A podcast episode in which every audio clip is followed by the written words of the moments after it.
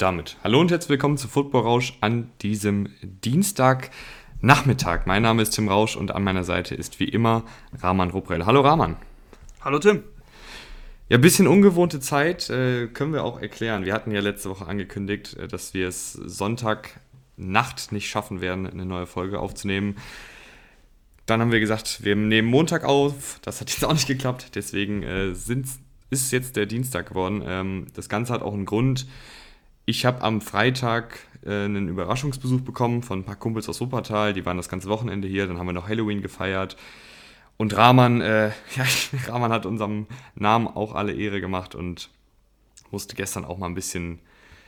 Ich musste äh, ein bisschen langsamer regenerieren, machen. sagen wir mal so. Kräfte sammeln. Ich, ich habe ja auch, ich habe am Sonntag auch ähm, seit Jahren gar nichts gesehen, weil mhm, ich auch ich eben auf einer Feier war. Und ich habe mir wirklich auch gestern ähm, im Bett liegend äh, fast jedes Spiel nochmal in 4D angeguckt. Also ich habe wahrscheinlich eigentlich mehr gesehen, als ich sonst sehe, weil in der Red Zone ist es einfach notgedrungen. Das ist einfach schwierig, da alles zu sehen. Aber ich habe jetzt äh, sehr, sehr viel Football gestern mir noch angeguckt. Ja, und deshalb haben wir gedacht, besser spät als nie. Äh, wir nehmen natürlich noch das Kansas City Chiefs gegen New York Giants Spiel mit ähm, heute in der Analyse. Und und das ist jetzt auch ganz wichtig, am kommenden Freitag gibt es dann das nächste Power Ranking. Wir haben ja schon vor knapp einem Monat eins gemacht, machen dann jetzt am Freitag wieder eins. Diesmal werde ich die Teams einsortieren und wir schauen einfach mal, welche Teams haben sich seit äh, vier Wochen gesteigert, welche haben sich verschlechtert und wo geht da die Reise hin. Und vor allem, wo geht dann auch die Reise hin mit den neuen Spielern? Äh, weil wir haben ja ein paar Trades in den letzten Tagen schon gesehen. Ähm, die Trade-Deadline ist jetzt noch nicht ganz durch. Äh, vielleicht kommt in den nächsten Stunden noch was diese ganzen Trades und wie die Spieler äh, sich im neuen Team einfinden und was die den Teams bringen, werden wir dann auch am Freitag besprechen, weil das würde heute einfach den Rahmen sprengen. Also heute geht es dann um die Spiele von letztem Sonntag und von gestern Nacht und am Freitag dann Power Ranking mit einem allgemeineren Überblick äh, über die 32 Teams in der NFL. Und dann auch am Montag, nächste Woche Montag, wieder in alter Frische, wie gewohnt. 7 Uhr morgens ungefähr kommt die Folge raus, da könnt ihr euch sicher sein. Fangen wir an mit Monday Night Football. Jo. Das ist auf jeden Fall noch der frischste Eindruck. Ja, die Kansas City Chiefs äh, haben die Giants geschlagen, aber das war auch wieder alles andere als überzeugend. Ähm, die Streak hält an für, für Paddy Mahomes. Äh, wieder ein Pick geworfen. Ich glaube, jetzt das siebte Spiel in Folge mit, mit einer Interception.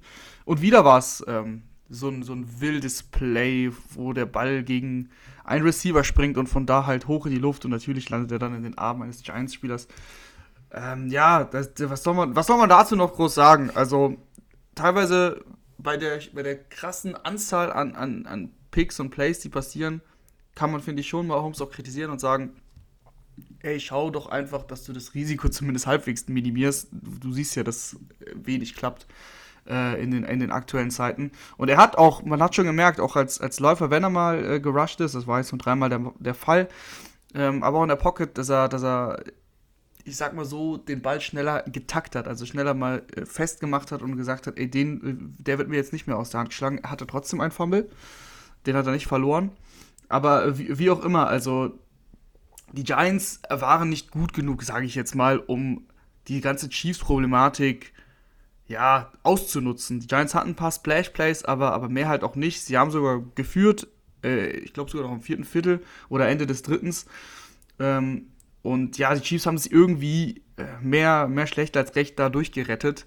Haben gewonnen, stehen jetzt 4-4, aber ich weiß nicht, wie du es siehst. Ich bin immer noch ähm, sehr skeptisch, weil das einfach äh, nicht rund aussieht. Und ich finde, ich war ja, glaube ich, so mit der größte ähm, Befürworter der Chiefs Offensive. Ich habe gesagt, Leute, äh, die sind in den ganzen wichtigen Kategorien ganz oben dabei. Die Offensive läuft rund, es sind nur die Turnover. Aber Rahman, ich finde, diese Woche und auch letzte Woche sind es halt nicht nur die Turnover, sondern diese ganze Offensive, auch wenn man mal die Turnover beiseite äh, legt, die wirkt einfach nicht mehr so rund. Und ich finde, da ist auch kein richtiger Rhythmus drin, was das Passspiel angeht. Und ich finde auch, dass, dass das Laufspiel konzeptionell auch nicht so viel hergibt, ähm, wenn das Sinn ergibt. Ja, also ganz einfach, du meinst halt, dass das Scheme, das, das, das Lauf-Scheme ähm, nicht so viele Lücken schafft für die Running Backs, dafür, dass du halt Patrick Mahomes im Backfield hast. Also eigentlich muss man ja davon ausgehen, wir haben schon häufig darüber gesprochen, äh, was die Probleme sind. Die Defenses schicken kaum mehr einen Blitz Sie stehen fast immer mit zwei Safeties äh, ganz, ganz oben und sichern ab. Aber das schafft ja Räume für, für Running Backs, das ist ja auch klar. Und, und so oft wie die, wie die Chiefs eben den Ball werfen, ich meine, gestern waren es 48 Mal, äh, 27 Rush Attempts, so oft wie die Chiefs den Ball werfen, es gibt es einfach eigentlich Lücken im Laufspiel. Die, die Boxes sind sehr, sehr häufig sehr, sehr leicht. Und trotzdem entsteht nicht das mega Laufspiel. Also in dieser ganzen Saison nicht. Kleider Lucille hatte 200 Jahrspiele, glaube ich, aber du, du weißt, was ich meine, wenn ich sage, die Chiefs müssten eigentlich, so wie die, wie die Defenses verteidigen, noch viel besser den Lauf äh, etablieren können. Etabliert das, ich mag dieses Wort nicht, aber ähm, also sie, sie müssten einfach erfolgreicher im Laufspiel sein, weil sie eben nur, sie werden halt nur gegen den Pass verteidigt. Und man nimmt halt in Kauf, dass da mal ein 7-Yard-Lauf dabei ist, ein 8-Yard-Lauf dabei ist. Man nimmt das alles in Kauf. Auch die Giants gestern im, im ersten Drive, das war, das war der erste Drive eigentlich sinnbildlich für, für, die, für die Chiefs und für die Mannschaften, die die Chiefs verteidigen. Die Giants waren so weit off von, von den Gegenspielern. Also Tyreek Hill hatte in der Line of Scrimmage teilweise so viel Yards Platz. Das war super einfach. Dieser erste Drive ging, ging durch wie das, wie das Messer durch die, durch die warme Butter. Und was passiert am Ende? Ja, die, die Teams denken sich, ja, ist egal. Wir hoffen einfach, dass irgendwas Wildes passiert. Und es passiert was Wildes. Es kommt dieser komische Pick zustande und so halten die Giants die Chiefs in diesem Drive bei null Punkten das ist, äh, es kann nicht immer so weitergehen, das haben wir jetzt schon ein paar Mal hier so gesagt, aber du hattest einen guten Punkt, wenn du sagst, es ist nicht mehr so rund, weil, ich meine, da müssen wir ja nur auf den Scoreboard schauen. Ne? Sie haben halt zwei Touchdowns gemacht, das war beides in der ersten Halbzeit und in der zweiten haben sie sich echt schwer getan. Kelsey, finde ich, irgendwie sieht gar nicht rund aus, hatte ich letzte Woche oder vorletzte Mal angesprochen hatte auch ein Fumble. Also es ist einfach viel. Es ist, es ist irgendwann auch nicht mehr Zufall, dass du so oft auch diese Bälle verlierst. Mhm, mhm. Ich habe auch noch gelesen, dass ähm, die Chiefs häufiger auch mal ihre Formation ändern sollen zwischen Shotgun und Under Center. Also dass du dann zum Beispiel Under Center Läufe hast, einfach um den Defensiven noch ein bisschen mehr zu geben, weil du halt jetzt so habe ich es hab gelesen, man müsste sich jetzt nochmal das All 22, also den ganzen Gamefilm angucken vom Spiel gegen die Giants, aber die Quintessenz war, es ist zu, das Laufspiel ist zu absehbar. Es sind dann halt viele Draws, viele Outside Zones, aber nicht wirklich Laufspiel klassisch in dem Sinne, dass du einfach mal an das Center gehst, dass du vielleicht mal zwei Tight Ends aufstellst und dass du einfach den Ball mal läufst. Äh, klingt jetzt halt wieder sehr oldschool, weil du hast ja auch Holmes.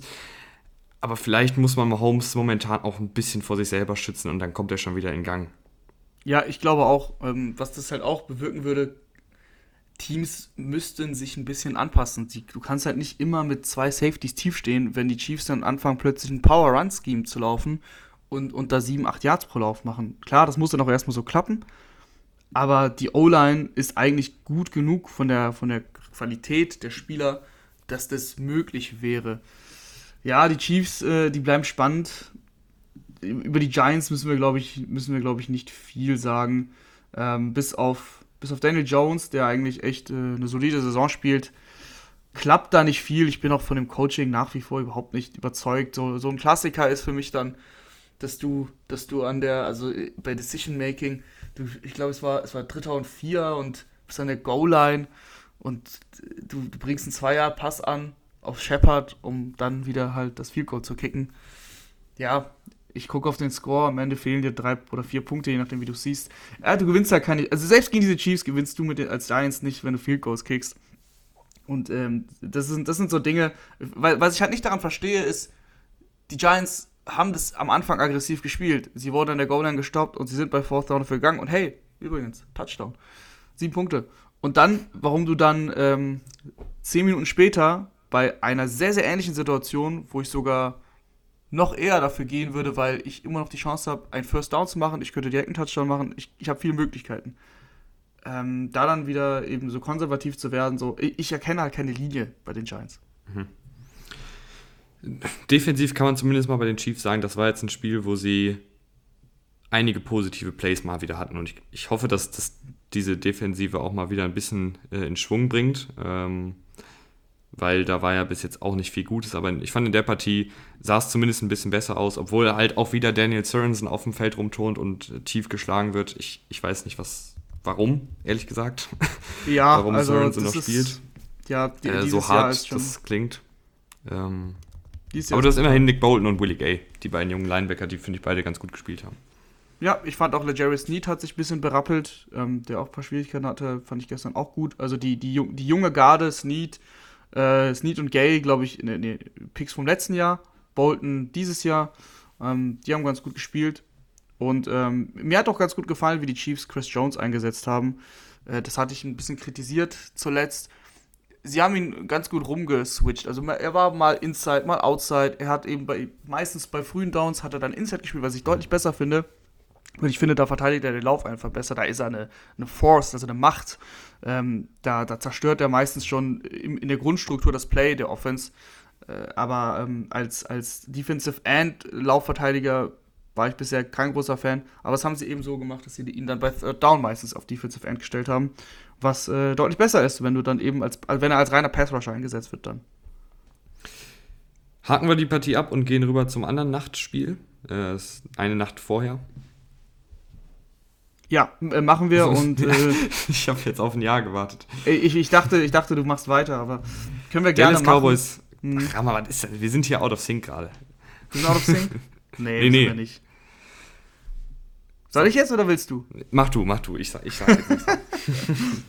also, die Vikings verlieren 16 zu 20 gegen die Cowboys und ähm, ja, man fragt sich ehrlich gesagt, warum? Weil die Cowboys, die Cowboys haben dieses Spiel eigentlich schon vor dem Spiel abgegeben.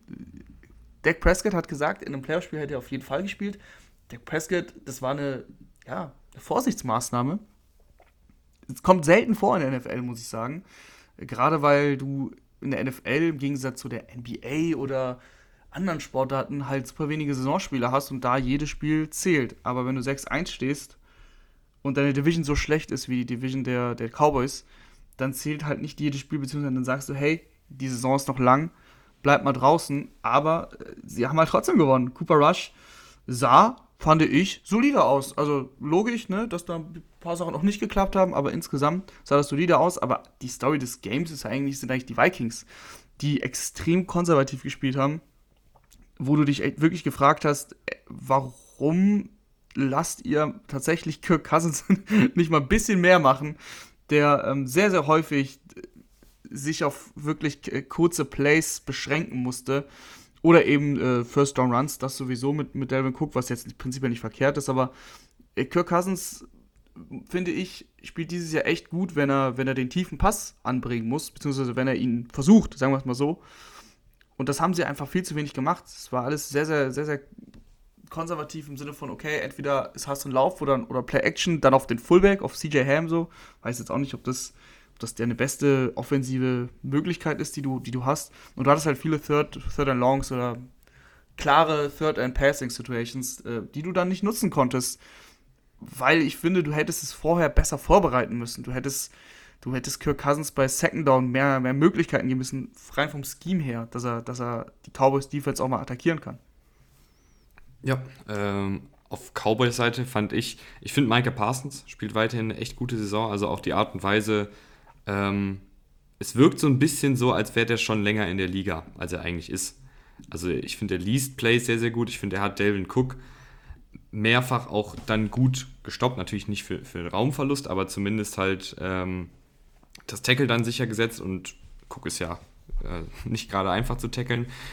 Und was ich halt bei Micah Parsons wirklich sehr, sehr beeindruckend finde, ist, wie viele verschiedene Rollen er schon einnimmt, obwohl er halt erst ein Rookie ist. Ich meine, ähm, er ist Off-Ball-Linebacker, aber er wird auch hin und wieder mal als Passrusher aufgestellt und kreiert dann auch wirklich Druck.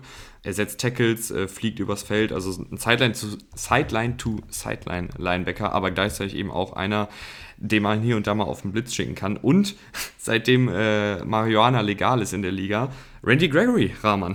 Ja, ja, also wirklich, äh, du lachst, du lachst, aber Randy Gregory spielt eine richtig gute Saison. Also der überzeugt mich wirklich eigentlich nahezu in jedem Spiel, ist wirklich eine Pass-Rushing-Präsenz und die brauchen die Cowboys auch. Der Max Lawrence ist immer noch nicht da. Es sieht wohl so aus, als ob er hm, nicht mehr lange braucht, aber äh, bei dem Ausfall habe ich mir schon gedacht, uh, schwierig, wie machen das die Cowboys jetzt? Sie haben improvisiert, sie haben Micah Parsons ähm, teilweise auf Defensive End gestellt. Aber mit Randy Gregory hast du wirklich einen veritablen Pass-Rusher. Also der hat, ich weiß gar nicht, wie viel Sex er schon hat, aber jedes Spiel hat er ein, ein Big Play, das er macht. Und das ist sowieso das Konzept dieser Cowboys-Defense. Sie lassen schon Ja zu, auch, auch Dix lässt viele Ja zu, aber sie machen ihre Big Plays. Sie, sie machen ihre Splash Plays. Und äh, da ist äh, Gregory ein, ein großer Faktor.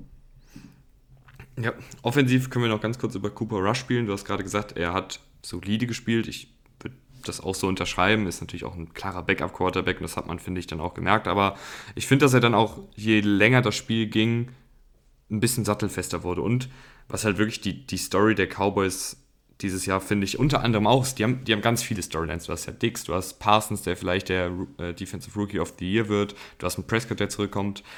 Ähm, aber was wirklich unfassbar gut ist bei den Cowboys dieses Jahr, ist diese Offensive Line. Also ich glaube, man kann mit relativer Sicherheit sagen, dass das momentan die beste Offensive Line der Liga ist. Ähm, und das sowohl im Pass-Blocking als auch im Run-Blocking. Also es funktioniert ja beides richtig, richtig gut. Es ist auch schön, dass Tyron Smith gesund ist, dass äh, Zach Martin gesund ist und dass die momentan durch die Saison gehen. Und auch ein Connor Williams und ein Tyler Biadasch, äh, zwei etwas jüngere Offensive Liner, die machen sich auch ganz gut. Absolut. Also die Cowboys sind äh, offensiv. Ich finde auch, ähm, dass das auf jeden Fall auch ein Aspekt ist, äh, der dieses Spiel nochmal ganz klar gezeigt hat. Egal, ob Prescott jetzt gespielt hat oder nicht, so viel Talent, was da beisammen ist. Also das Laufspiel hat ja gar nicht gut funktioniert mit, mit Elliott und Pollard, aber grundsätzlich ist das einfach ein echt guter One-Two-Punch, der der variabel auch ist. Elliot, der harte Läufer, Pollard, der eben der bei Outside-Zone-Konzepten brilliert, der einfach richtig flink ist. Dann hast du mit Cooper und C. Lamb einfach zwei richtig gute Receiver. Also da brauchst du halt nichts sagen. Also beide, beide können ein Spiel wirklich dominieren und das ist ja auch schwierig für, für Gegner. Man kann sich nicht richtig auf irgendjemanden einstellen. Mal hat Cooper das Megagame, mal Lamb, mal beide. Ähm, und, und selbst, selbst so ein Cedric Wilson, äh, Allzweckwaffe, ne? Also kann, kann auch mal einen Pass komplettieren, wie jetzt in dem Spiel. Ähm, oder, oder macht dann halt mal den, den, langen Touchdown. Also, das ist auch kein, in Anführungsstrichen, Blinder und sie kriegen auch Michael Gallup zurück. Also, die Cowboys haben eine extreme Qualität, rein individuell. Und aktuell bringen sie das wirklich richtig nice auf den Platz und das, das macht Spaß, weil die Cowboys haben immer so viele, so viele Primetime-Games und wenn die schlecht sind, macht es halt weniger Spaß zu schauen. Aber dieses Jahr haben sie jedes Primetime-Game verdient. In der Primetime haben die Saints auch 36 zu 27 gegen die Buccaneers äh, gewonnen, haben aber, finde ich, auf lange Sicht für die Saison leider, leider auch einiges verloren, Rahman.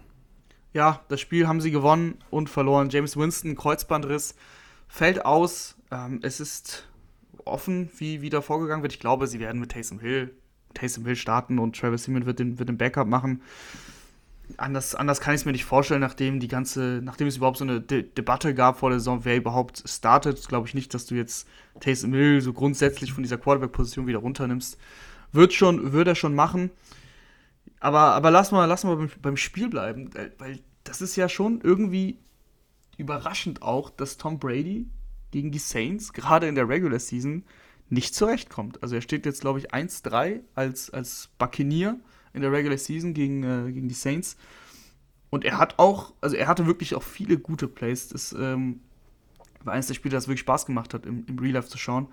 Aber er hatte auch böse Aussätze. Also der, der Pick 6 logischerweise, aber auch die erste Interception oder einmal hatte Evans für einen Touchdown frei, überwirfte. Also da war schon, das war ein Spiel, sagen wir mal, für, für, für Tom Brady-Verhältnisse ungewöhnlich.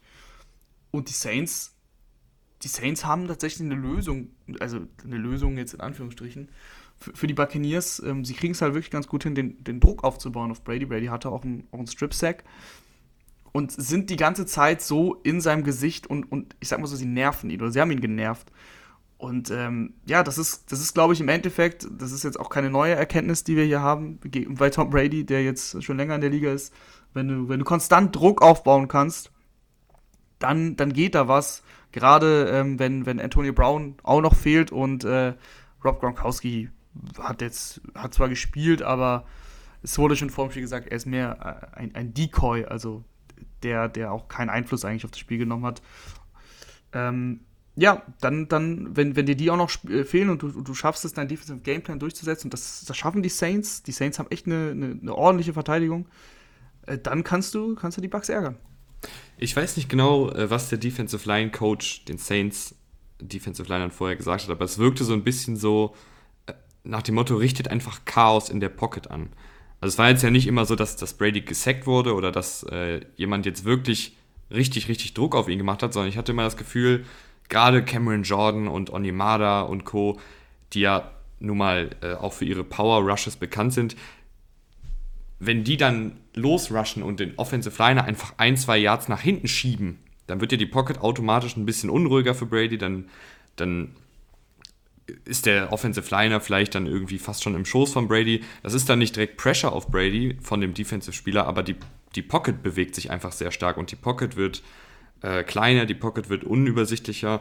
Und das ist vielleicht so eine Methode, wie man Brady ein bisschen mehr aus dem Konzept bringen kann, als wenn du jetzt zum Beispiel nur diese Speed Rush hast, die dann die Offensive Liner versuchen mit Speed zu schlagen, aber die jetzt nicht irgendwie groß umherschieben und dann irgendwie für Unruhe in der Pocket sorgen. Also das fand ich, ist vielleicht so ein Mittel, wie man Brady noch ein bisschen mehr unter Druck setzen kann, dass du eben versuchst, ähm, natürlich auch Druck auszuüben, aber eben auch versuchst, äh, einfach den gegnerischen Offensive Liner mit Power Rushes zu überwinden und dafür einfach dann, dann hast du vielleicht mal einen Offensive Liner, der sich da hinlegt, dann hast du einen Offensive Liner, der nach hinten stolpert in Brady rein oder so.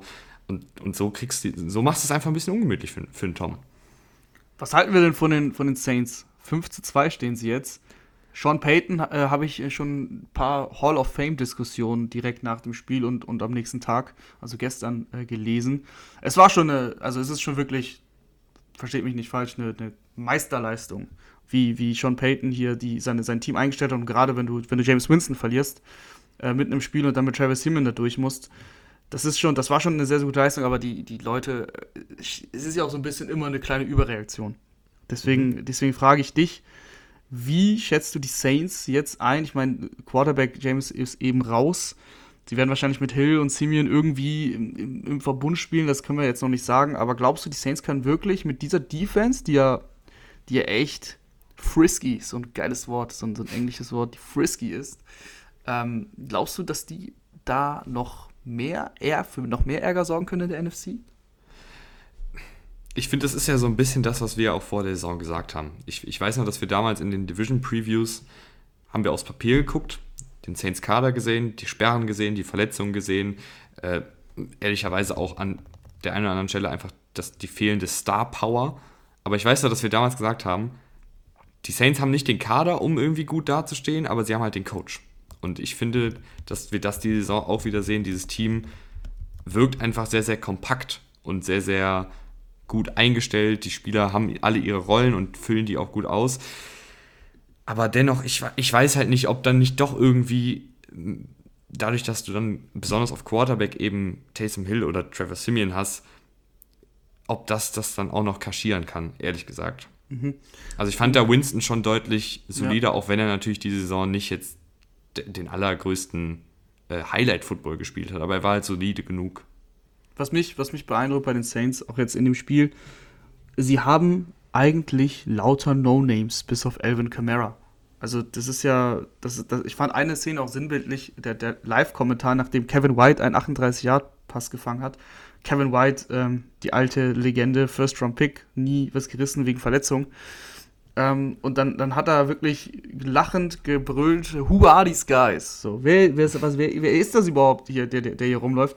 Und äh, die Saints hatten zehn verschiedene Spieler, die äh, einen Ball gefangen haben. Und es sind dann Leute wie Kevin White, Deontay Harris, Traycon Smith, Garrett Griffin, Mark Ingram ist zurück, Ty Montgomery lebt auch noch. Also wirklich eine bunte Mischung an, an, an wirklichen No-Names.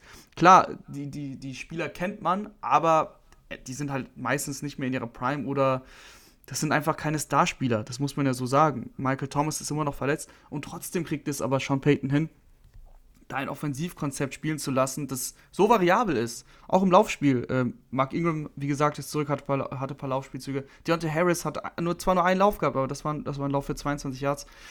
Selbst da hast du die Bucks, die ja eigentlich so unbesiegbar gegen den Lauf sind, hast immer über 150 Rushing Yards auch auf dem Boden kreiert. Das waren zwar nicht nicht diese Primärplays über, über Camara, der nur ein Dreier-Average hatte, oder, oder Ingram, der hatte ein viereinhalber Average, aber durch äh, Scrambles von Winston oder eben so, so ein Lauf von Deontay Harris.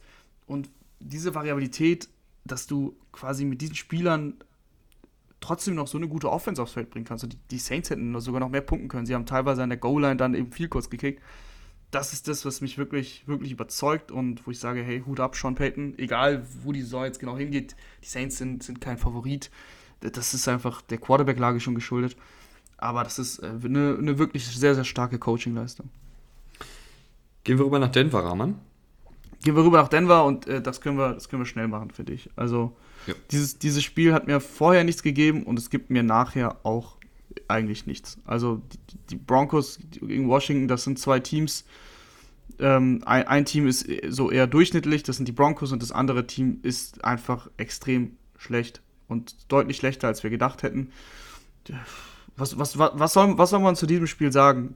Also mir fällt da ehrlich gesagt nicht viel ein, außer das, was ich auch schon letzte Woche gesagt habe, Taylor Heinecke ähm, kann ein paar Plays, Plays machen, ist aber extrem inkonstant, leistet sich auch Fehler, also leistet sich auch wirklich klare Fehler. Und du hast auf der anderen Seite Teddy Bridgewater, der vielleicht im Ceiling gar nicht mal die Plays machen kann, die Taylor Heinecke teilweise hat, aber der einfach keine Fehler macht oder weniger Fehler macht. Er hatte, er hatte einen klaren Overthrow, der auch gepickt wurde, hat dann aber wegen der Penalty, hat er ein bisschen Glück gehabt, hat nicht gezählt. Aber ansonsten hat Bridgewater ein bisschen so das, sein, sein Ding gemacht, ohne, ohne spektakulär zu sein. Das, das reicht dann auch für, für dieses Washington-Team, weil die einfach extrem unter den Erwartungen sind. Ja, äh, ich glaube, Jonathan Allen in der Defensive Line ist wirklich noch jemand, der da hervorsticht bei Washington, aber alles andere ist mehr oder weniger eine Enttäuschung. Also Chase Young auch wieder mit einem Spiel, ein Pressure, kein Sack. Ähm, in der Laufverteidigung war er gut, fand ich. Da hat er ein, zwei gute Plays gehabt. Aber, aber es kommt einfach nicht viel von ihm. Und wir haben jetzt schon öfter ja. darüber gesprochen, deswegen möchte ich jetzt nicht wieder das, das alte Tonband abspielen.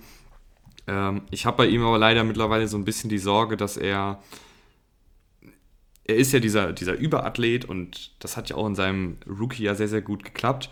Aber es fehlt mir einfach so ein bisschen jetzt die Technik dazu. Also er hat jetzt einen, äh, einen, einen 400 PS Motor, aber irgendwie kein Lenkrad so richtig. Also weißt du, wie ich meine? Er hat halt immer den, den gleichen Trick, äh, Power Rushen mhm. und dann ja. irgendwie gucken, dass man äh, mit, mit der Athletik gewinnt.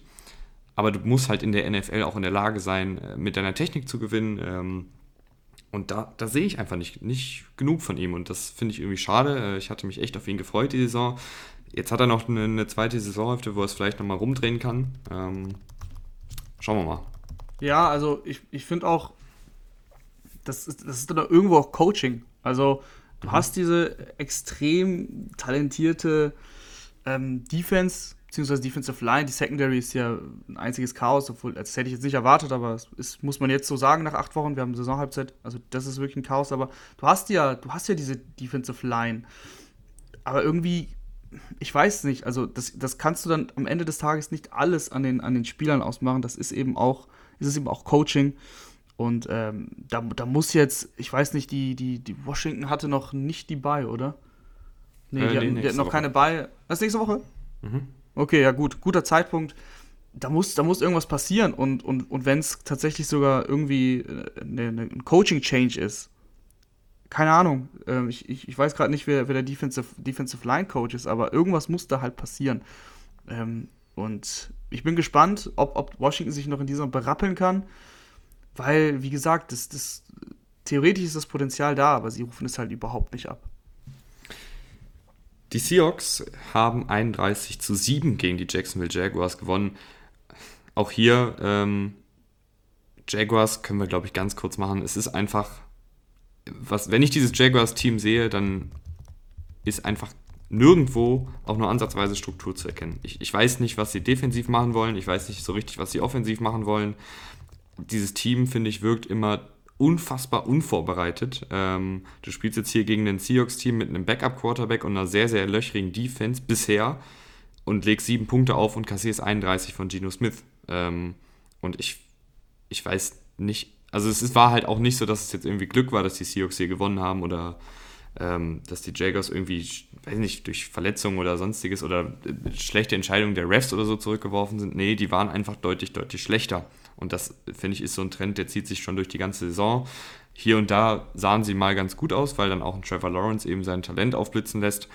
Aber schematisch sehe ich weder in der Offensive und besonders auch in der Defensive überhaupt nichts, was jetzt irgendwie, wo ich jetzt irgendwie sage, oh, das, das war jetzt wirklich mal gut gecoacht, das war jetzt wirklich mal gut geschemt. Ähm, da haben sie sich ja wirklich was bei gedacht, hier bei dem Blitz oder bei dem Konzept in der Offensive. Ähm, ja, die Seahawks, ein, ein, ein bisschen merkwürdiges Spiel. Sie haben das Spiel mit ihrer rein individuellen Klasse gewonnen. 18 von 20 Pässen haben äh, Tyler Lockett und DK Metcalf gefangen. 18 mhm. von 20 ähm, Targets, glaube ich auch. Oder warte kurz. Nee, nee, Receptions, sorry. Receptions. Ähm, und Jared Everett hatte einen Catch für 7 Yards, Travis Homer einen für 3. Das war's. Es gab nur vier Leute, die überhaupt getargetet wurden. Das ist schon extrem, ähm, ja, selten. Ich habe eben das Saints-Beispiel genannt, positiv. Das ist für mich, äh, auch wenn es geklappt hat, ein, ein eher negatives Beispiel, weil du eben ausrechenbar ist. Jeder weiß, was kommt. Die Jaguars sind halt einfach leider zu schlecht, das dann zu verteidigen. Tyler Lockett, 12 Catches für 142 Yards. Und Metcalf war dann in der Red Zone für die, für die Touchdowns zur Stelle. Die Seahawks, die haben ihre Qualität und die reicht eben für, für Mannschaften wie die Jaguars. Auch mit Geno Smith, der finde ich echt insgesamt einen guten Job als Backup macht. Äh, da kann man, da kann man gar nicht, gar nicht viel sagen, da kann man gar nicht viel erwarten. Nicht viel mehr zumindest. Und die Seahawks hätten ja auch das Steelers-Game zum Beispiel auch in der Theorie gewinnen können. Das war ja ein, war ein enges Spiel. Aber die Seahawks insgesamt sind viel zu ausrechenbar, weil das Laufspiel eigentlich nicht, nicht konstant ist. Das ist, das ist, das klappt mal ab und zu, bricht man Collins durch oder oder, ach gut, nee, nee, Rashad nicht mal oder Rashad Penny, weil Rashad Penny bricht nicht durch. Das ist einer, einer der Picks, die wirklich ganz, ganz schlecht aussehen, jetzt äh, ein paar Jahre später, der, der Seahawks. Äh, Chris Carson immer noch auf IA. Ich weiß nicht, ehrlich gesagt, ob er überhaupt noch zurückkehrt. Es, es wird immer gesagt, er soll zurückkehren. Aber Nacken ist einfach eine ganz böse Verletzung und da würde ich mich nicht drauf verlassen und sowas kann auch wieder, wieder auftreten. Also das Laufspiel ist nicht da. Jetzt kommt Wilson nach der Bye sehr, sehr sicher zurück. Er hat, er hat ein Foto gepostet, dass ähm, der Pin aus seinem, aus seinem Finger rausgezogen wurde. Also ähm, er, er, er wird es schaffen, er wird fit werden.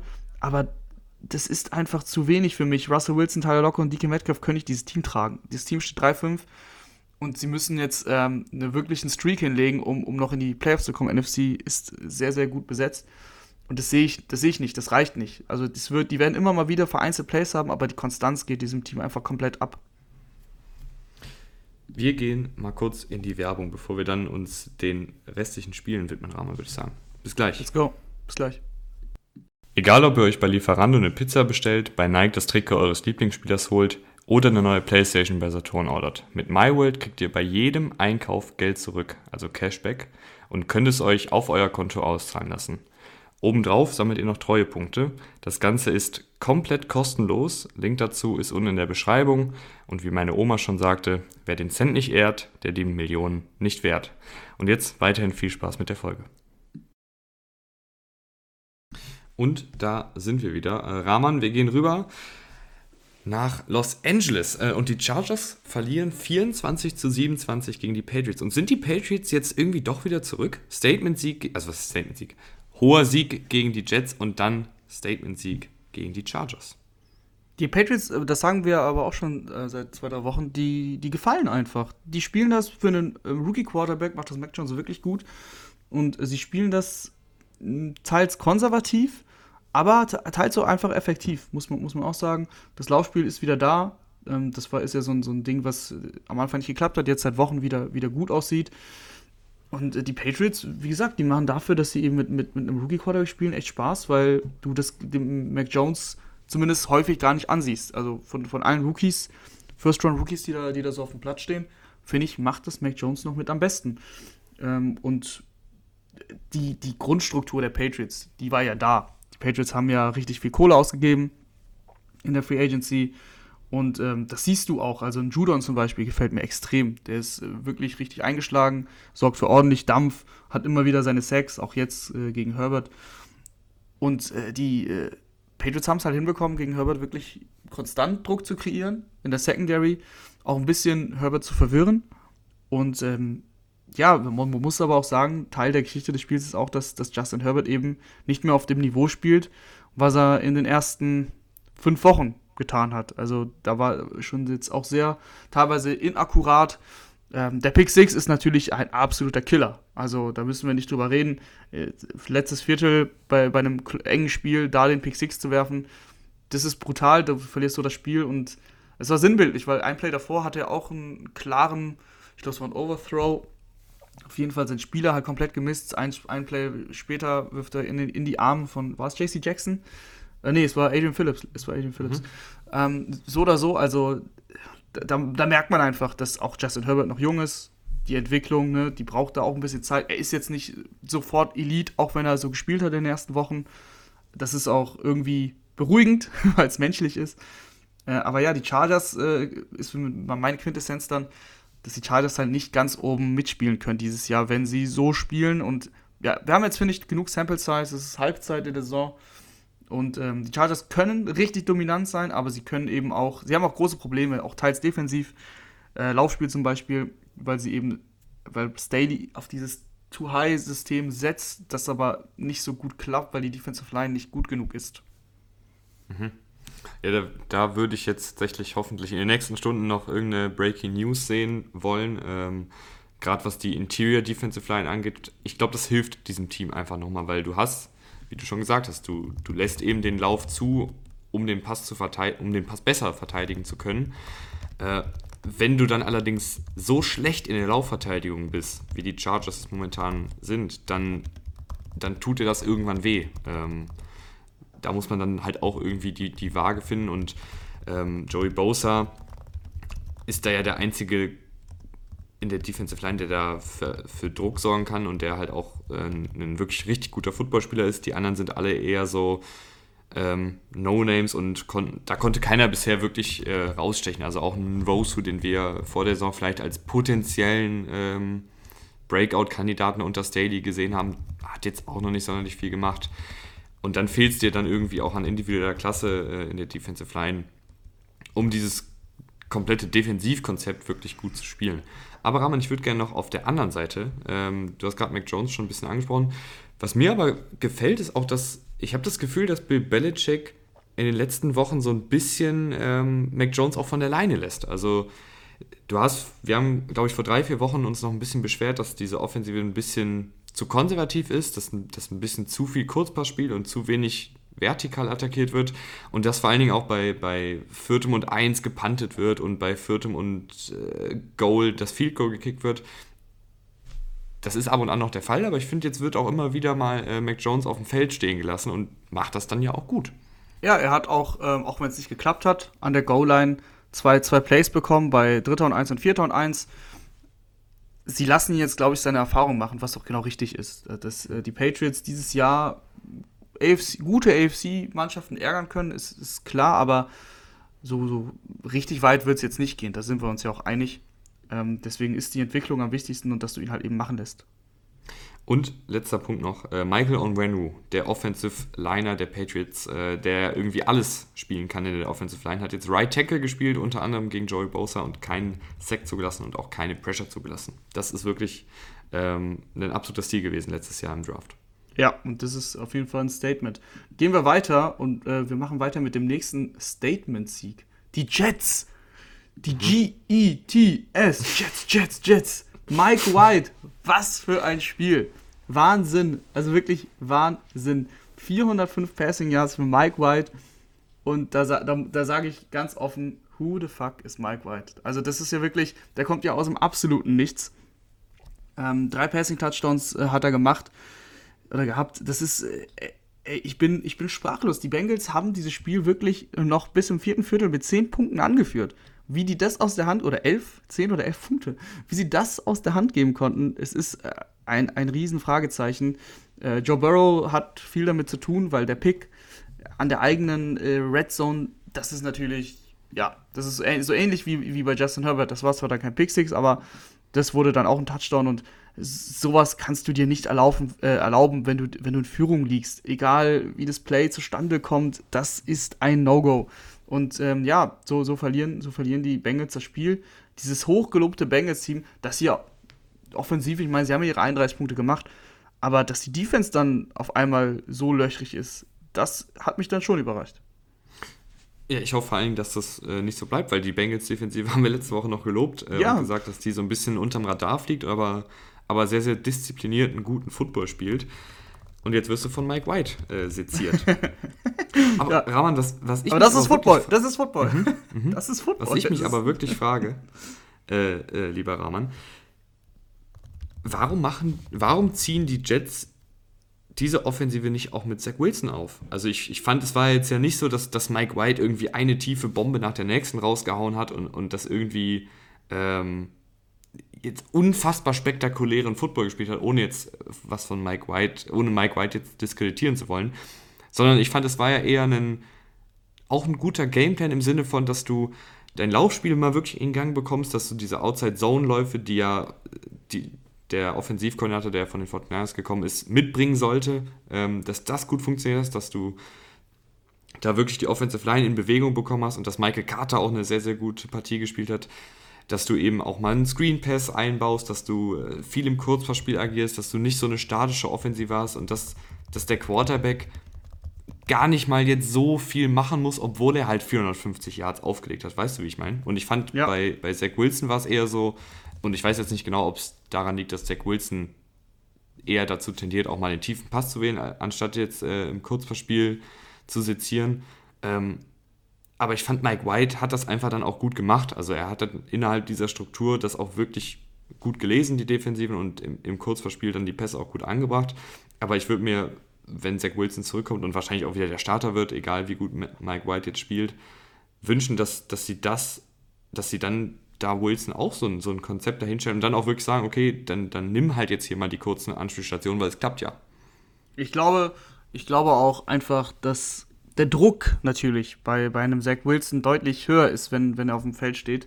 Mike White wurde reingeschmissen, hatte gar nichts zu verlieren und hat alles gewonnen. Ähm, das ist halt, das ist halt, äh, das, das, kann passieren. Und wenn jetzt Mike White die nächste Woche jetzt eine Short Week, am Donnerstag gegen die, gegen die Colts, wenn er auf dem Feld steht, dann hat er schon ein bisschen mehr zu verlieren. Und ich kann mir gut vorstellen, dass es dann auch ein bisschen schwieriger für ihn wird. Das ist auch, das darf man, man darf nie den menschlichen Faktor bei sowas nicht vergessen. Wilson hat einfach in einer Stadt wie New York super viele Erwartungen, Rookie Quarterback, hat ja die Anlagen, die physischen Anlagen. Ähm, da kann, da kann der Druck dich auch mal äh, teilweise teilweise fertig machen.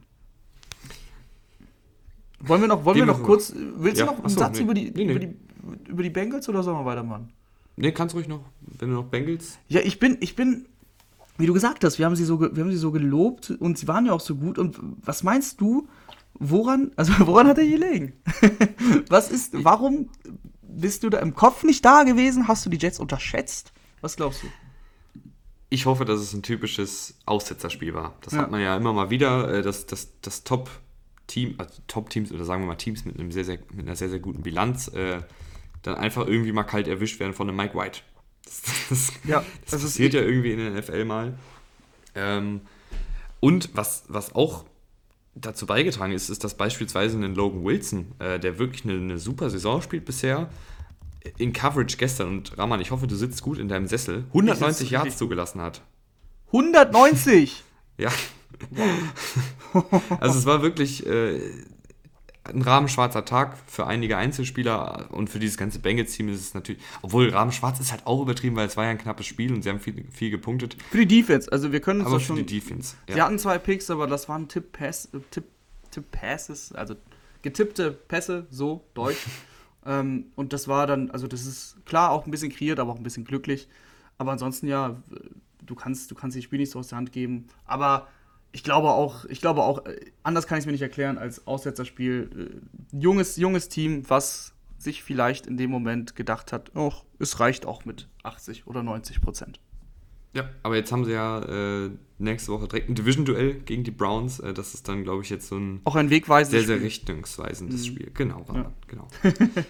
Und die Richtung geht jetzt nach Indianapolis. Die Colts oh, ja. verlieren 31 zu 34 oh, ja. in der Overtime. Ähm, Carson Wentz, ja, irgendwie, ich, werde nicht warm mit Wentz. Also klar, hier und da hat er mal die Saison auch gute Spiele gemacht und er ist nicht so katastrophal wie letzte Saison bei den Eagles. Aber ich habe bei ihm immer das Gefühl, ähm, jetzt kann es passieren. Und mit jetzt kann es passieren meine ich halt irgendeine komplett wilde Interception, irgendein komplett verrückter Fumble äh, oder was auch immer man dann noch machen kann. Äh, und jetzt gegen die Titans war es ja auch wieder zwei komplett, also die eine Interception bei dem Screen Pass war ja komplett wild, äh, wo er irgendwie mit links den Ball äh, dem, ja, dem Defensive Back in die, in die Hand wirft. Ähm, und auch in der Overtime ich glaube, in Triple Coverage oder so geworfen. Ähm, mhm. Mhm. Ich weiß nicht mit Wentz. Ich, ist vielleicht irgendwie so ein Game Manager am Ende des Tages, aber mein, ich mag es, wenn er ein Game Manager ist, dann muss er halt auch relativ fehlerfrei spielen und das macht er halt leider nicht. Genau, also das ist, wollte ich gerade sagen, Game Manager spielt sicher. Ich bin durch, ehrlich gesagt, mit Carsten Wentz, aber das nicht jetzt wegen dem Spiel. Ähm, ich, das habe ich, glaube ich, schon vor Wochen gesagt gehabt. Und dann hatte er tatsächlich eine Stretch, die war. Also da, auch da, da haben Leute ähm, Dinge reingeredet in dieser Stretch. Das, äh, also das war dann mir auch schon wieder zu viel. Er hat okay bis gut gespielt. Keine Frage, aber er hatte auch so viele Turnover-worthy Plays, die keine Turnover waren. Allein gegen die, gegen die 49ers. Im, Im Regen, muss man dazu sagen, aber dennoch so viele, so viele underthrown Balls, die dann irgendwie eine Pass-Interference nach sich gezogen haben. Da war auch wirklich viel Glück dabei. Und jetzt ähm, hatte er mal nicht dieses Glück. Jetzt hat er mal Plays gemacht, die, die, die er auch schon letzte Woche gemacht hat, so gefühlt, aber die halt jetzt schiefgegangen sind. Äh, sinnbildlich dann eben dieser, dieser Pick 6 an der eigenen Endzone. Klar, er will die Safety verhindern, aber ich habe einfach das Gefühl, dass Carson Wentz glaubt, er hätte das Talent, oder was heißt das Talent? Aber doch, ja, doch, kann man schon so sagen, das Talent oder das Können eines Elite Quarterbacks, eines Patrick Mahomes, ähm, Josh Allen, Lamar Jackson, kannst du sie, kannst du dir einen aus, aussuchen. Und das hat er aber nicht. Aber er spielt so. Er spielt so, er glaubt, er kann immer noch ein Play machen. Egal wie es aussieht, egal wie sehr er unter Druck ist. Er will immer was machen. Und das ist manchmal halt einfach zu viel manchmal ist das richtige Play, den Ball wegzuwerfen. Manchmal ist das richtige Play, den Sack zu nehmen. Also vielleicht nicht der, in der eigenen Endzone, aber ich meine jetzt grundsätzlich. Aber Carson Wentz will immer was machen, wirft den Ball immer noch irgendwie los und das ist in der NFL auf Dauer kein gutes, äh, ja, kein gutes Konzept. Die Titans haben endlich mal wieder AJ Brown in Gang bekommen. Äh, das fand ich war wirklich wieder sehr, sehr schön, dass er nach überstandener Verletzung jetzt wieder ein, ein Dreh- und Angelpunkt in dieser Offensive wird. Aber sie haben leider Derrick Henry verloren. Ja, das, das tut wirklich extrem weh. Es tut natürlich immer weh, wenn sich, wenn sich Spieler verletzen. Das ist, das ist eh klar. Aber ähm, Derrick Henry ist, äh, ist, die, ist, ist die Titans. Also Derrick Henry, ohne Derrick Henry, was haben die Titans da noch eine Identität? Also ich bin ich, mal gespannt, was sie jetzt für eine Identität haben, weil, weil es ist ja immer, ähm, Tannehill spielt ja, seit, seit er bei den Titans ist, wirklich gut, aber er hat ja auch immer Derrick Henry an sich. Ja. Und das ist ja diese ewige Diskussion, ähm, funktioniert das Play-Action-Passspiel besonders bei den Titans so gut, weil halt Defensiven die Box vollstellen wegen Henry? Oder funktioniert es so gut, weil, weil Tannehill auch ein wirklich guter Quarterback ist seit zwei, drei Jahren. Ähm, Wobei ich finde, ich glaube, es Jahr ist irgendwo in der Mitte. Dieses Jahr ist auf jeden Fall ein bisschen die Luft raus. Also er hat schon letztes Jahr deutlich besser gespielt. Ich, ich glaube auch, es ist irgendwo in der Mitte. Ähm, ich bin mal gespannt, wie es jetzt weitergeht. Aber Ramon, was ich gut fand, ist, dass sie auch Tannehill äh, mal wieder mehr, also das machen sie ja hin und wieder mal und du hast es, glaube ich, auch schon öfter mal gefordert, die Read Options für Ryan Tannehill. Mhm. Zwei Carries, äh, 26 Yards. Wie man sieht, es funktioniert. Äh, ja, jetzt, jetzt ist es wieder etwas, was ich jetzt nicht unbedingt, also kann man immer noch machen. Äh, Tannehill ist ein guter Athlet, aber ich finde halt mit, mit gerade mit Henry muss es, muss es sogar viel häufiger machen. Ähm, aber das ist jetzt alles am Ende des Tages egal. Die Titans haben ihren Franchise-Spieler verloren. Es gibt keinen Running Back in der Liga, wo, wo ich das so sagen würde. Aber bei den Titans, wenn das ist, ich, ich würde tatsächlich es gibt wirklich wenige Spieler in der Liga, die so wichtig sind für ihr Team. Das, ist, das, klingt, das klingt echt krass, aber es ist so. Da fallen, das, das sind, glaube ich, echt nur eine Handvoll Spieler. Das sind ein paar Top-Quarterbacks natürlich. Ähm, ja, und Derrick Henry ist, wie gesagt, die, dieses Team und dieses Team legt äh, im Schnitt, keine Ahnung, 30 Punkte gefühlt auf jede Woche. Die haben echt eine gute Offense und jetzt bin ich echt gespannt. Sie haben Adrian Peterson geholt. Ja, vom, vom Spielstil her gar nicht, gar nicht verkehrt. Aber du kannst natürlich nicht mit, der, mit, mit äh, Adrian Peterson jetzt die Derrick Henry Offense laufen mit 30 Touches pro Spiel. Ähm, deswegen, die Titans äh, sind so weit weg in ihrer eigenen Division, dass ich die Hoffnung habe, dass im Best-Case-Szenario die Titans äh, ihre Division gewinnen und Derrick Henry in den Playoffs zurückbekommen. Sechs bis zehn Wochen Ausfallzeit. Das ist Derrick Henry. Das ist, das ist kein richtiger Mensch. Ähm, ich hoffe einfach, dass er, dass er sechs statt zehn Wochen braucht. Und ich würde sagen, äh, wir gehen jetzt die restlichen Partien äh, im Schnelldurchlauf durch, weil die nicht mehr so spannend äh, waren wie die anderen. Äh, Los Angeles Rams gewinnen 38 zu 22 gegen die Houston Texans, war aber deutlicher, als das Ergebnis vermuten lässt. Äh, ja, also für mich ist es das Beste, dass die Texans es geschafft haben, einen 22 zu 0 Lauf hinzulegen gegen die Rams. Hättest du mir vor dem Spiel nicht erzählen können, äh, war aber halt bei 0 zu 38. Ähm, die, die, die, Rams sind einfach ein saugutes Team, ein ganz klarer Contender und äh, gegen, gegen Mannschaften, die, die deutlich schlechter sind, da die hauen sie halt auch mal richtig weg. Also da lassen die halt keinen Zweifel daran, wer hier, wer hier das, das bessere Team ist. Müssen wir noch was zu Cooper Cup sagen? Ich glaube nicht. Ähm, ein, ein, ein, ein ganz klarer Elite-Receiver in dieser Saison und man kann auch allgemein, man, man kann es auch allgemein formulieren.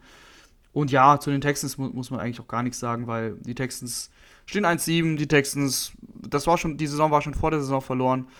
Die kriegen äh, Tyra Taylor wahrscheinlich nächste Woche zurück. Das finde ich cool, weil Tyra Taylor hat bisher eine gute Saison gespielt ähm, zusammen mit Brandon Cooks mal sehen, ob Brandon Cooks noch getradet wird. Ich, ich gehe irgendwie nicht davon aus, weil ich glaube, es wäre schon passiert.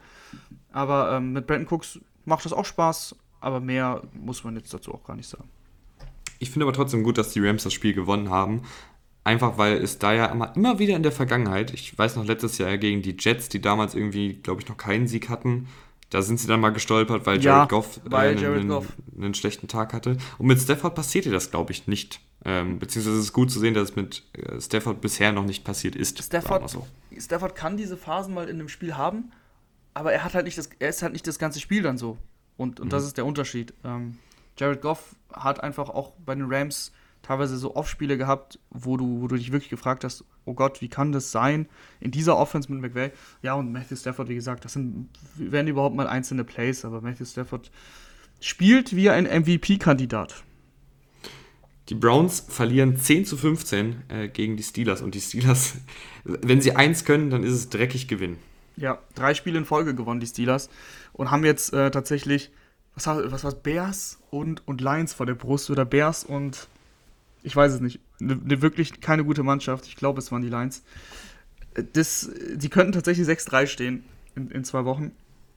Und keiner weiß so richtig warum. Doch ich weiß warum, weil die Defense einfach echt gut ist. Also TJ Watt ist ja, das, äh, das, das sage ich jetzt nicht, was ich gerade gedacht habe, aber er ist halt echt eine geile Sau, sagen wir es mal so. Ihr wisst, was ich meine. Das ist einfach ein unfassbar guter Footballspieler. Wie du diese Konstanz auch haben kannst, das finde ich immer so beeindruckend. Dass, dass ähm, der halt auch kaum Off-Games hat und auch diese ganze Defensive Line einfach kaum Off-Games hat.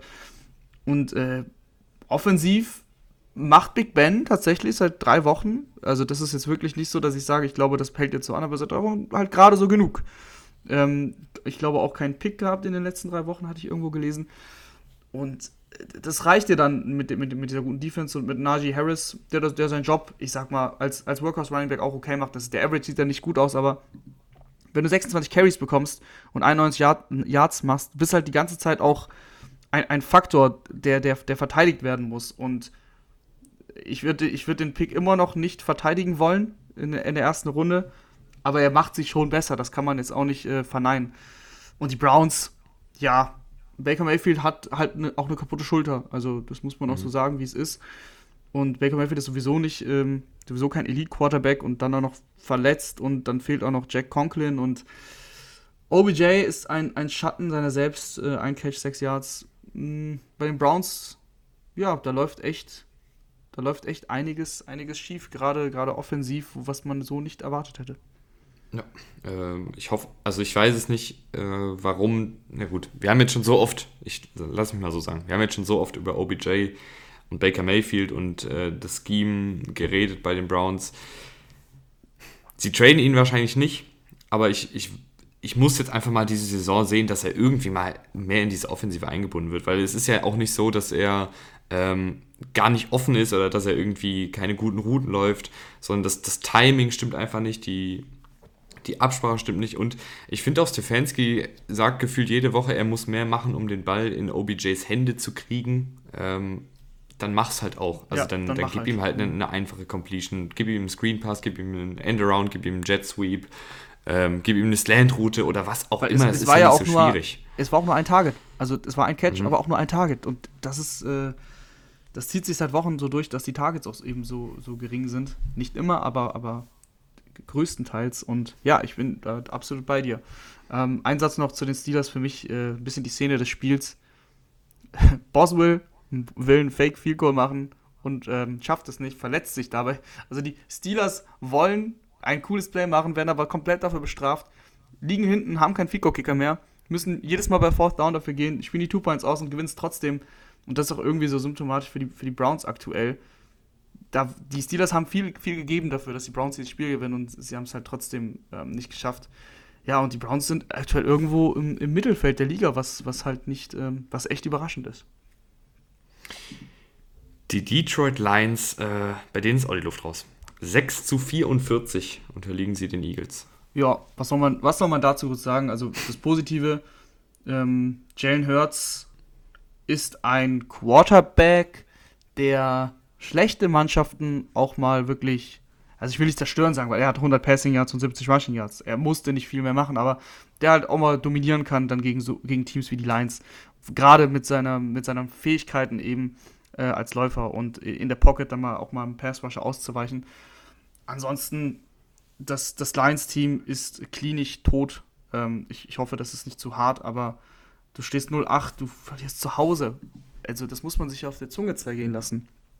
6 zu 44 gegen die Eagles, du lagst 38-0 zurück. Das Team hat kein Leben. Ähm, das ist, äh, es, es tut weh, es tut weh, das so zu, zu sagen, weil ich Dan Campbell auch wirklich mag. Er ist wirklich ein cooler Typ.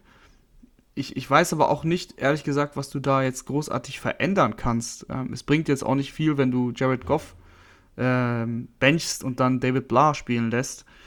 Dieses Team ist einfach äh, vom Grundkonstrukt her so, also es hat so viele Baustellen, dass du da nicht viel machen kannst. Ähm, das, du musst jetzt irgendwie schaffen, äh, schauen, dass du durch die Saison kommst, vielleicht noch einen Sieg holst, das wäre super. 017 will es nicht das einzige Team sein in der NFL-Historie, das 017 und 016 gegangen ist. Ähm, ja, aber, aber mehr kann man nicht sagen. Und die Eagles gegen, gegen Mannschaften wie Lions oder, oder Falcons in Woche 1, da können sie dominieren, aber man sollte jetzt nicht zu viel, zu viel da hineininterpretieren. Das war einfach kein ja. würdiger Gegner.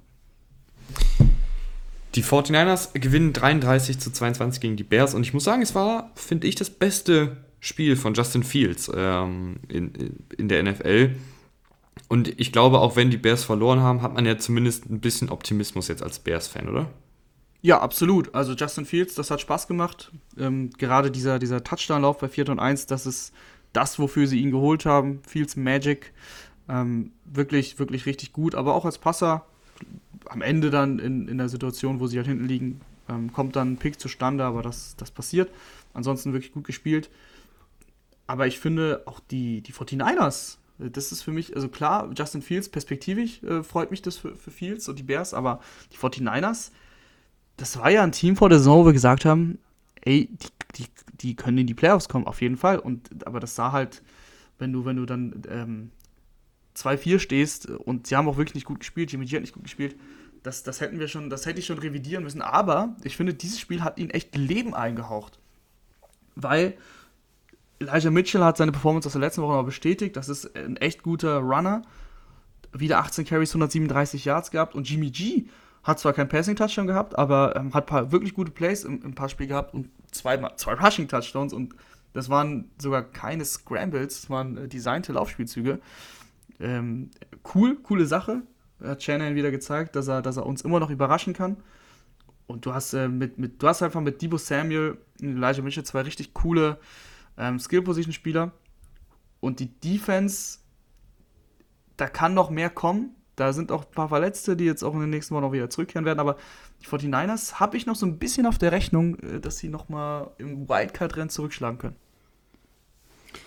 Ja, was, was mir wirklich bei den 49ers gefällt, ist äh, erstens die Offensive Line. Ich finde, die spielt äh, eine, eine, gute Saison. Besonders Trent Williams ist vielleicht sogar der beste Offensive Liner der Liga momentan. Ähm, was der mit seiner Athletik und auch seiner Spielintelligenz im, im Laufspiel an Lücken aufbricht, das ist wirklich Wahnsinn. Also ich empfehle nicht oft Offensive Line Film oder Offensive Line Highlights sich anzugucken, aber bei, bei Trent Williams kann man es mal machen. Ähm, das ist wirklich sehr, sehr schön äh, anzusehen. Und Debo Samuel Rahman. Ich, ich denke irgendwie immer, dass, dass der langsam mal ein bisschen ähm, wieder zurück auf den Boden kommen muss, auch so statistisch, aber Debo Samuel hat, finde ich, nochmal so einen, er, er hat nochmal so einen Schritt nach vorne gemacht äh, und ist jetzt nicht nur so dieser Spieler, der die ganzen Jet Sweeps kriegt und die ganzen äh, Pässe im Kurzpassspiel und diese Touch-Pässe und sowas und dann viele hinter der Line of Scrimmage agiert und im Screen-Passspiel, sondern er ist wirklich, finde ich mittlerweile, äh, ein kompletter Receiver, der auch äh, Route-Running technisch einiges mitbringt. Und ähm, wir hatten jetzt auch Aber in dem Spiel gegen die Bears. Sorry, dass ich da gerade Ja, reingrätsche. Findest du, das lag äh, die letzten Jahre an ihm? Also er hatte Verletzungen, das ist sowieso klar. Aber wenn er gespielt hat, ich finde mehr, dass er halt so eingesetzt wurde. Also Ja, klar. Also er, er wird jetzt, er wurde halt nie als dieses Genau. Deep Threat eingesetzt, äh, sondern immer nur aber, das, als aber ich würde deswegen nicht sagen, dass Mhm. er das nicht konnte. Das ist nur das, was ich, was ich sagen will. Sie haben, sie haben sich halt extrem darauf beschränkt, ihn als ähm, Kurz, Kurzpass-Anspielstation einzusetzen. Und das war ja schon extrem. Average ähm, Target für irgendwie zwei Yards oder so. Dass Mhm. sie da jetzt ein bisschen variieren. Und ich meine, dass er das noch kann, was, was, was er letztes Jahr häufiger gemacht hat, das haben wir beim 83-Yard-Lauf gesehen. Das war ja ein Screen Pass bei Dritter und 20. Ähm, das ist, das, das ist schon okay, finde ich, dass du ihn so einsetzt, aber du sagst es schon richtig. Das ist ähm, dieses Jahr noch ein bisschen variabler geworden. Er, ist, er, er läuft auch tiefer Routen und das musst du auch machen. Also, das, sonst, das würde ich so ein bisschen auch dann Shanahan vorwerfen, weil Divo Samuel ist einfach ein extrem guter Receiver, der bisher in seiner Karriere viel Verletzungspech hatte und der dieses Jahr einfach fit ist und zeigt, was er drauf hat. Also, das finde ich echt, finde ich echt, ähm, ja, ich finde super. Die Panthers gewinnen 19 zu 13 gegen die Falcons. Äh, Und ich muss sagen, ich bin hier somit der größte Donald-Kritiker. Bis zu seiner Verletzung fand ich ihn ganz gut. Ja, ähm, ich sag dir, ich sag dir ganz ehrlich, wie es ist. Ich habe mir gestern diese Spiele ja im Real Life angezo- äh, reingezogen. Äh, Auf Panthers Falcons habe ich verzichtet. Ähm, das ist äh, vor dem Spiel schon etwas gewesen, was mich nicht interessiert hat und äh, im Nachhinein interessiert es mich auch nicht so viel, weil die Falcons einfach, das liegt mehr an den Falcons als an den Panthers. Ich bin ein Falcons-Hater. Ich, ich gebe es hier zu, ich habe es ja schon oft genug gesagt. Es ist einfach ein Team, was mir auch ähm, nichts gibt. Es ist äh, super, super hart, die ganze Calvin Ridley-Geschichte ähm, der jetzt vorerst seine Karriere, sage ich mal, ruhen lässt. Ähm, ich glaube, er hat mentale Probleme, aber ich möchte doch nicht spekulieren. Das habe ich nur gelesen. Deswegen, äh, er, er hat, äh, sagen wir mal, es sind persönliche Probleme, das kann man so sagen. Und ähm, ja, das ist, das ist gut, dass er sich die Zeit nimmt, dass er da, ähm, ich sag mal, Kerl genug ist zu sagen, ey, mein, mein, alles, was mich, was mich persönlich betrifft, jetzt gerade ist wichtiger als Football. Das ist ja auch häufig genug anders der Fall. Das finde ich gut, aber das nimmt dieser Offense ja auch jetzt rein sportlich äh, ganz, großen, ganz großen Faktor weg. Ähm, Kyle Pitts hat äh, die letzten zwei Wochen Spaß gemacht, das waren aber auch die Jets und äh, ich glaube die Dolphins. Dolphins. Und jetzt äh, sind wir wieder da angekommen, dass, dass Kyle Pitts zwei Catches für 13 Yards hat und das, das mache ich ihm nicht zum Vorwurf, aber was, also warum, wa- warum ist diese, kann diese Offense denn nicht ein, eine, eine klare Identität haben und sagen, ey, wir haben es jetzt gemerkt, wie wir Kyle Pitts einsetzen können, viel Outside und ähm, wir, müssen, wir müssen ihn freischieben, weil der, du musst den Ball einfach diesem Typen geben. Es ist so ein guter Spieler. Warum das dann wieder nicht passiert, sechs Targets, das ist einfach, ja, das ist einfach zu wenig. Es ist einfach zu wenig und die Falcons, ja, und, und, und ja, die, und was soll ich zu den Panthers, zu den Panthers sagen? Sam Darnold, du, du, du, du hast gesagt, er hat nicht schlecht gespielt, das, das würde ich so unterstreichen, was ich, ähm, was ich eben in den, in den Highlights gesehen habe, aber ja, viel mehr ist es halt auch nicht, ne? Ja, Das ist, das ist einfach, das ist einfach, sind zwei Mannschaften, die für mich, für, für, meine, für meine Begriffe irgendwo im Nirgendwo der NFL gerade rumtaumeln. Und ähm, ja, die aktuell, ich sehe sie halt nicht, äh, ich sehe sie nicht im Rennen für einen First Pick, ich sehe sie absolut nicht im Playoff-Rennen. Deswegen weiß ich halt einfach nicht, was ich mit den Mannschaften anfangen soll. Was ich aber gut fand, ist, dass die Defensive der Panthers wieder ein bisschen äh, äh, ja, an die ersten Wochen angeknüpft hat. Also es war ja wirklich eine sehr, sehr dominante, sehr, sehr gute Defensiv-Performance. Äh, Sie haben Druck auf äh, Ryan ausgeübt. Und sie haben Stefan Gilmore, das fand ich ganz interessant, sehr, sehr oft auf Kyle Pitts abgestellt tatsächlich ähm, in der 1 gegen 1 Deckung. Und das ist ja eh so ein kleiner Trend, dass man diese großgewachsenen Cornerbacks mittlerweile gerne auch auf die Titans abstellt, äh, weil die dann athletisch da mithalten können, deutlich besser als jetzt ein Linebacker und ein Safety. Das fand ich gut. Aber ansonsten, wie du sagst, relativ unspektakuläres Spiel von zwei am Ende des Tages recht unspektakulären Mannschaften. Ja, und Gilmore auch einen auch Pick gehabt. Und ähm, ich glaube, ich hatte es irgendwo gelesen, nur 13 Yards oder so eine Coverage abgegeben. Wahrscheinlich waren es genau die 13, die die Pitts gemacht hat. Ähm, starkes Debüt auf jeden Fall. Letztes Spiel, Miami Dolphins verlieren 11 zu 26 gegen die Buffalo Bills. Ja, über weite Strecken des Spiels tatsächlich ein sehr spannendes, spannendes Spiel. Nicht, nicht hochklassig, zumindest offensiv nicht hochklassig. Defensiv fand ich schon. Ähm, die Dolphins haben das echt gut gemacht über weite Strecken. Das, was dieses Jahr selten funktioniert hat, hat geklappt. Die Coverage war extrem gut. Josh Allen hat halt keine freien Receiver gefunden, sehr, sehr lange. Aber wenn du halt vorne auch überhaupt nicht punktest, äh, bis, zum, bis zum letzten Viertel, ja, irgendwann, irgendwann ist, ist ein Elite-Quarterback wie Josh Allen dann so gut, dass er entweder per Laufspielzug oder, oder eben per Pass, dass er, seinen, dass er seine freie Receiver dann halt doch findet. Und das ist dann im Endeffekt die Story des Spiels. Ähm, die Defense war über weite Strecken echt gut, der Dolphins, aber die Offense hat so wenig Potenzial, so wenig Big Play-Potenzial. Es muss alles funktionieren bei den Dolphins, damit, damit die irgendwie aufs Scoreboard kommen. Tour geht ja gar nicht erst tief, ähm, weil es auch schwer möglich ist, mit der O-Line da überhaupt die Zeit zu bekommen. Laufspiel ebenfalls nicht, nicht existent. Die Dolphins, ähm, ja, es ist auch irgendwie leider ein Trümmerhaufen was echt hart ist nach, nach acht Wochen, was wir nicht so erwartet hätten. Ja, ich finde, es ist halt eine College-Offense äh, mit relativ wenig Identität. Also du hast halt deine, du hast dein Kurzpassspiel, du hast deine RPOs ähm, und das war's dann fast Das war's. Es wird, es wird nichts, nichts freigeschemt. Ähm, bei, Im ganz normalen Dropback-System, äh, finde ich, beruhen, äh, ruhen die, äh, also die Routen bauen nicht aufeinander auf. Jeder soll ISO irgendwie gewinnen. Ja, und dann kommt, wie gesagt, die Offensive Line ins Spiel, da kommt Tour ins Spiel, der bei weitem nicht, nicht schlecht spielt, aber der limitiert spielt. Der, der dann gar nicht so viel mehr machen kann. Und ähm, ja, ich weiß nicht, was, was, wenn Deshaun Watson theoretisch äh, in diese Offense kommen würde, ob der da viel mehr machen könnte. Ich glaube, er würde mehr machen, aber nicht viel mehr. Die Dolphins wären jetzt kein Winning-Team. Ähm, und das ist, äh, das ist echt die brutale Wahrheit aktuell äh, in, in, in Miami. Ja, würde ich so unterschreiben. Sind wir durch? Sind wir durch. Und ich würde sagen, äh, wir hören uns dann am Freitag wieder. Gerne einschalten zum Power Ranking. Also da, es wird wahrscheinlich wieder eine längere Folge. Ich glaube, das gefällt euch ja auch immer, wenn wir dann mal ein bisschen ausführlicher über die Teams sprechen, wenn wir vielleicht auch ein paar Einzelspieler nochmal hervorheben, die so jetzt vielleicht einfach ein bisschen untergehen, ähm, gerade bei diesen wöchentlichen Reviews. Und bis dahin. Bis dahin, danke, danke Rahman. Fürs danke fürs Einschalten. Danke, Tim. Und ciao. Ciao, ciao.